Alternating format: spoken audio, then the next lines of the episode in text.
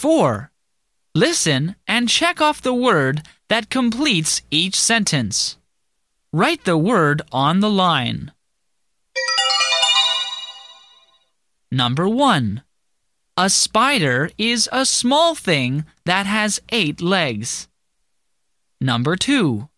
The ugly duckling became a beautiful swan at the end of the story. Number 3. A snake has a long, slender body and no legs. Number 4. Twinkle, twinkle, little star, how I wonder what you are. Number 5. Small means little in size or few in number. Number 6. A fish swims in water by moving its tail and body.